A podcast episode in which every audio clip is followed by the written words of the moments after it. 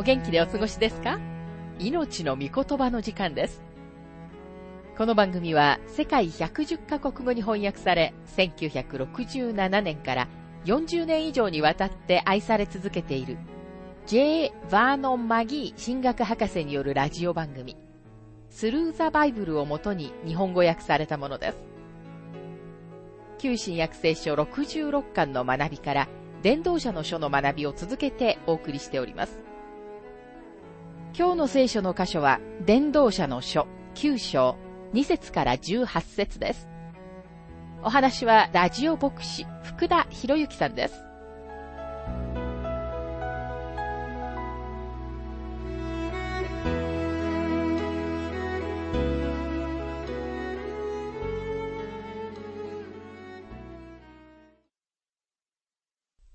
伝道者の書9章の学びをしていますが、9章の2節すべてのことは、すべての人に同じように起こる。同じ結末が正しい人にも悪者にも善人にも清い人にも汚れた人にも生贄を捧げる人にも生贄を捧げない人にも来る。善人にも罪人にも同様である。誓う者にも誓うのを恐れる者にも同様である。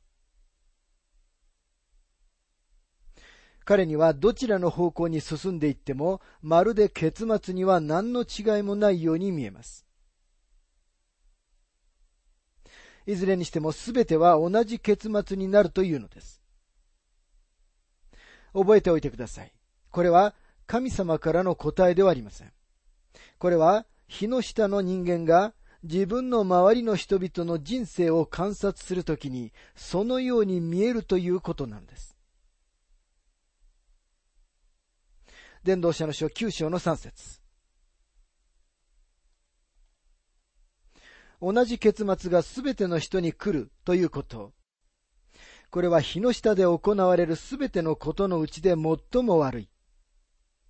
だから人の子らの心は悪に満ち、生きている間、その心には狂気が満ち、それから後、死人のところに行く。人生はただ宝くじのようなもので、あなたは自分の状況の被害者だというのです。その人生の宝くじに当たった幸運な人物が、その当たりをあなたと分け合うべきだというのです。私たちの時代の哲学は何一つ新しいことを言ってはいません。マルクスは何も新しいことは言いませんでした。ソロモンが彼よりずっと昔に同じことを言ったのです。伝道者の書9章の4節すべて生きているものに連なっているものには希望がある。生きている犬は死んだ獅子に勝るからである。彼の言っている前提に従っていきますと、食べて、飲んで、楽しめ、どうせ明日は死ぬのだからということになります。だとするとあなたが愚か者であっても、知恵のあるものであっても、あまり変わりがないことになります。ただもし生きている間にあなたが愚かなものであったとしても、まだ生きている方が死んでいるよりもましです。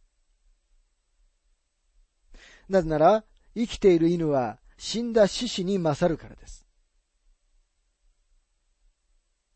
伝道者の書9章の5節生きている者は自分が死ぬことを知っているが、死んだ者は何も知らない。彼らにはもはや何の報いもなく、彼らの呼び名も忘れられる。このすべては、日の下にある人間が観察したことです。死が終わりであって、死の後には何もないように見えるのです。だからこそ彼は、生きている犬は死んだ獅子に勝ると言ったのです。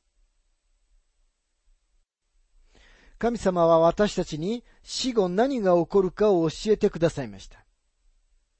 この体は墓に入れられます。そして墓の中で眠るのは体なのです。聖書は神様の子供の魂が主のところに行くということをはっきりと語っています。第二コリント人への手紙5章の6節から8節で、パウロはこのように述べています。そういうわけで、私たちはいつも心強いのです。ただし私たちが肉体にいる間は、主から離れているということも知っています。確かに私たちは、見るところによってではなく、信仰によって歩んでいます。私たちはいつも心強いのです。そしてむしろ、肉体を離れて、主の身元にいる方が良いと思っています。その人自身である魂は、主のところに行きます。体から離れて主と共にいるようになるのです。あなたが今、その中に住んでいる体は地上の幕や、あるいはテントであって、いつの日にか私たちはそこから引っ越して出て行きます。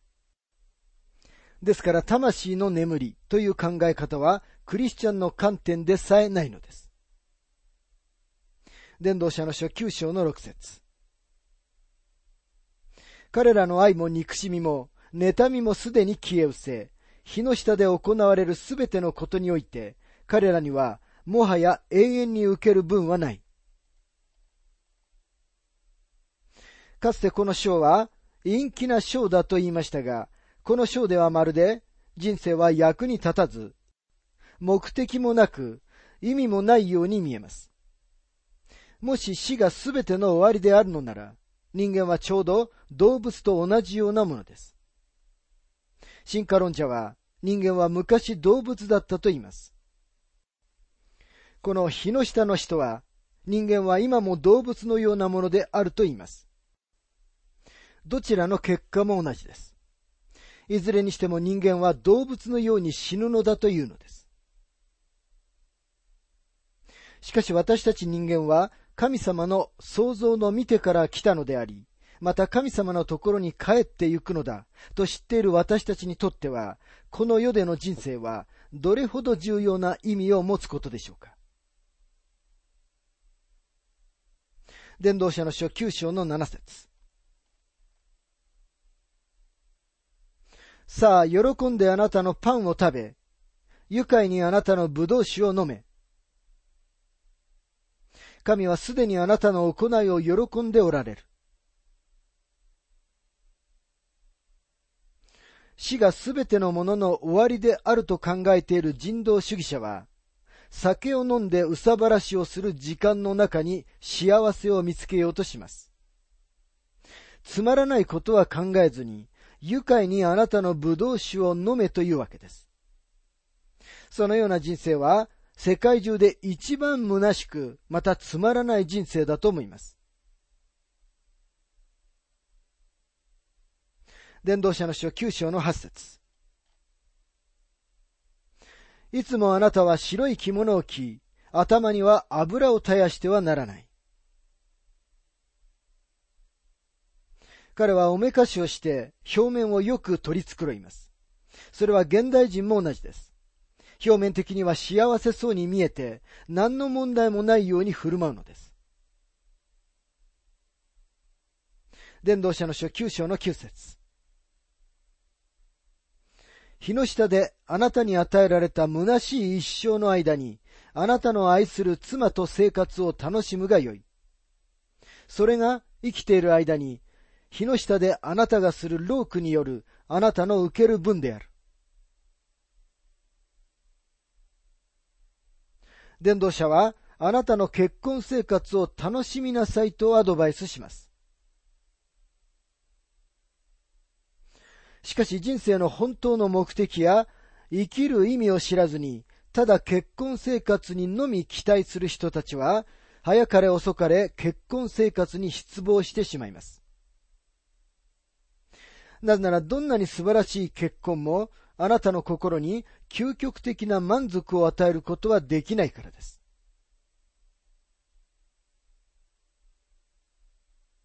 さて、ここに、魂の眠りという理論のもとにされているもう一つの説があります。伝道者の書9章の10節あなたの手元にあるなすべきことは皆、自分の力でしなさい。あなたが行こうとしている読みには、働きも企ても知識も知恵もないからだ。墓に入っている体では、もう金槌を手に持つことはできないというのは確かに本当です。脳も、もはや勉強したり、知的な仕事を行ったりすることはできません。ソロモンはここでは体だけのことを話しているのです。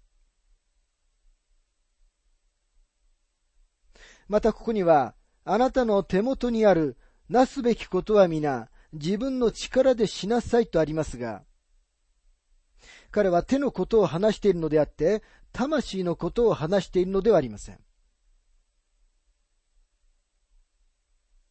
肉体の一部である手は墓に入れられるのです。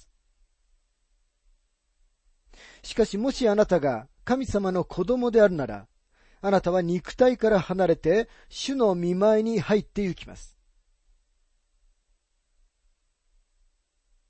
でももしあなたがまだイエス・キリストを自分の救い主として信じていないのなら、あなたは死人の行くところに行って大きな白い御座のところで裁かれるために蘇らされるまでそこにいることになるのです。この人生が全てを終わらせるのではありません。そしてこの書は魂の眠りを教えているのでもありません。さて、伝道者は社会的な不義についてと少数派のグループを取り扱います。伝道者の書9章の11節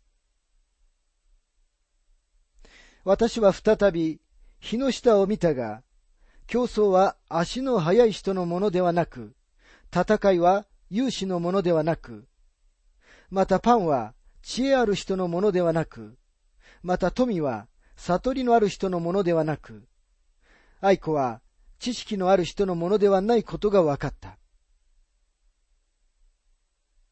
すべての人が時と機会に出会うからだ。日の下の人間は自分の観察によって人生はタイミングと運の問題だと信じるに至ります。つまり人生はジャンボ宝くじ以外の何者でもないというわけです。もしあなたがたまたま黒人に生まれついたのなら、あなたにやってくる問題があります。またもしあなたが白人に生まれついたのなら、あなたにやってくる別の問題があります。そしてもしもあなたが黄色人種に生まれついたのなら、あなたにもやっぱり問題がやってくる。すべては運であって、あなたにはどうすることもできないというのです。ここで言っているのはそういうことです。伝道者の書9章の12節しかも人は自分の時を知らない。悪い網にかかった魚のように、罠にかかった鳥のように、人の子らもまた、災いの時が突然彼らを襲うと、それにかかってしまう。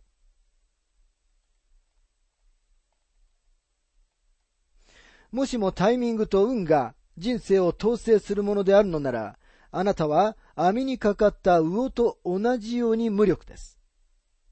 これはとんでもない見解です。最悪の種類の宿命論です。そしてこれが現代人の哲学です。彼らは飛行機に座って乱気流の中で歯ぎしりをしながら言います。もし飛行機が落ちるなら、その時はそれまでさ。もし僕が死ぬ番なら、どうすることもできないよ。人間は網にかかった魚のようだというのです。人道主義者にとっては他に説明はつきません。人道主義者は結局この宿命的な結論にたどり着かざるを得ないのです。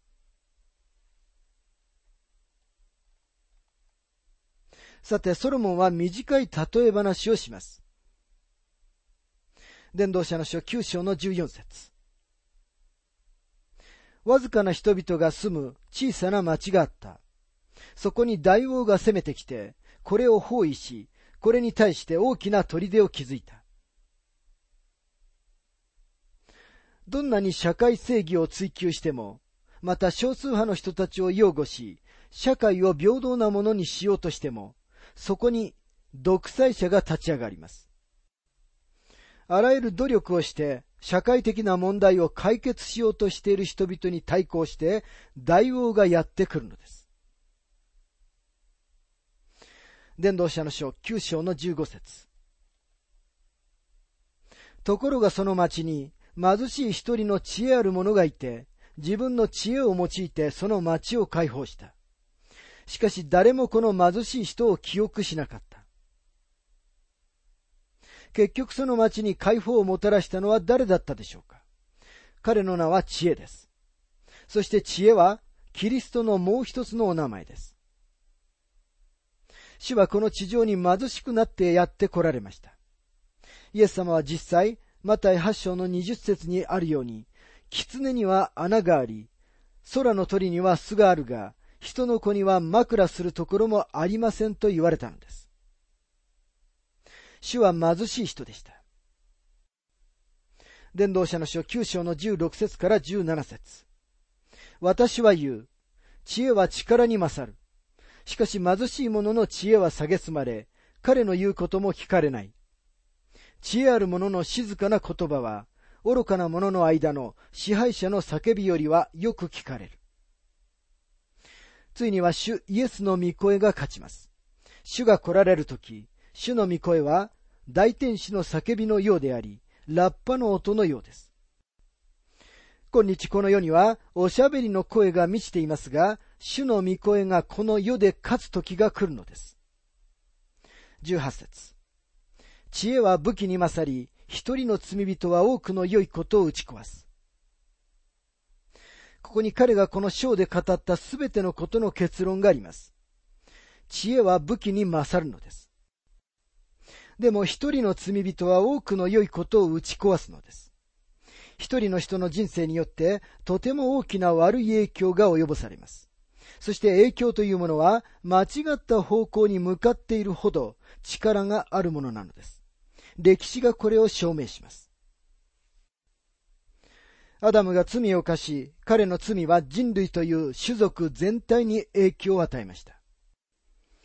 アカンは罪を犯し、彼のせいで一つの民族全体が打ち負かされました。勝利を得る前に彼らはアカンの罪を取り扱わなければなりませんでした。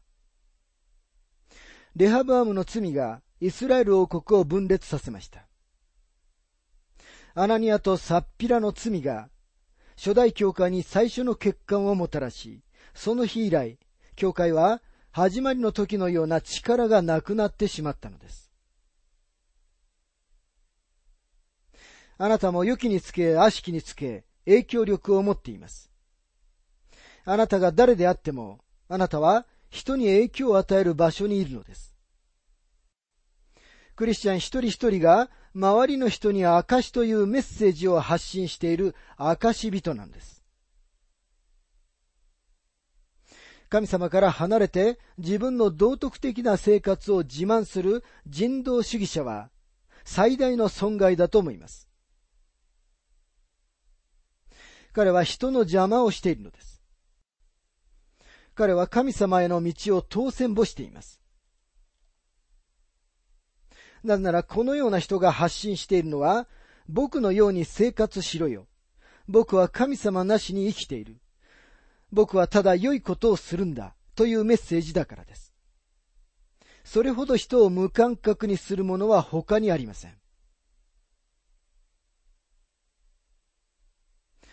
これを聞いているあなたが誰であれ、あなたは他の人に影響を与える説教者でもあるのです。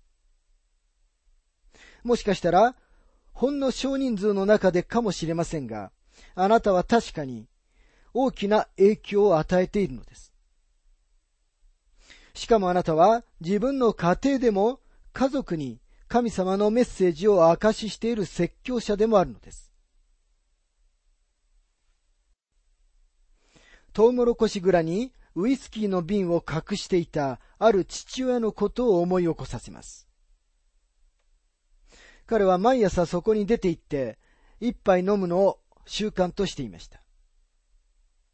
ある雪の朝、彼はいつものように納屋に出て行きましたが、その時に誰かが自分の後ろにいる音がしました。彼は振り返って自分の小さな息子が父親が歩いた足跡を踏みながら自分についてくるのを見つけました。父親は尋ねました。何をしてるんだい？息子は答えました。お父さんの足跡を追ってるんだよ。彼は息子を家に帰らせ、トウモロコシ蔵に行って、そのウイスキーの瓶を粉々に砕きました。彼は息子に自分と同じようにはなってもらいたくないことに気づいたのです。あなたの家庭の誰かがあなたの足跡に従っています。あなたはその人をどこかに導いておられるでしょうか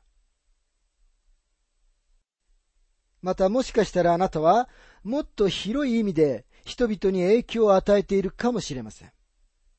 あるいはあなたのご近所やコミュニティに影響力を持っているかもしれません。あなたはあなたの日曜学校の子供たちに影響力があります。誰かがあなたが本気で神様と関わっているかどうか見つめているのです。あなたにとって教会に行くことは、ドライブスルーの窓口でハンバーガーを受け取りよりももっと意味のあることでしょうかあなたの人生は天国を手に入れ、地獄を避けるべきであることを証ししているでしょうかそのように神様の子供であるあなたには必ず他の人に対して影響力があるのです。ペテロがペンテコステの日に力強い説教をしました。その時おそらく兄弟のアンデレは脇の方に座って、あれは俺の兄弟なんだ。俺がキリストに導いたんだよということができたのではないでしょうか。それはアンデレの証による影響力でした。今日あなたは人々に天国を示しているか、地獄を示しているかのどちらかです。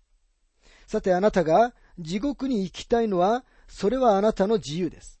でも小さな息子を道連れにする権利はあなたにはないのです。またあなたには、あなたの家庭やあなたの周りにいる人々を地獄に連れて行く権利もないのです。たとえあなたがそれを望んでいるとしても、他の人たちを道連れにして良いという道理はありません。確かに、一人の罪人は多くの良いことを打ち壊すのです。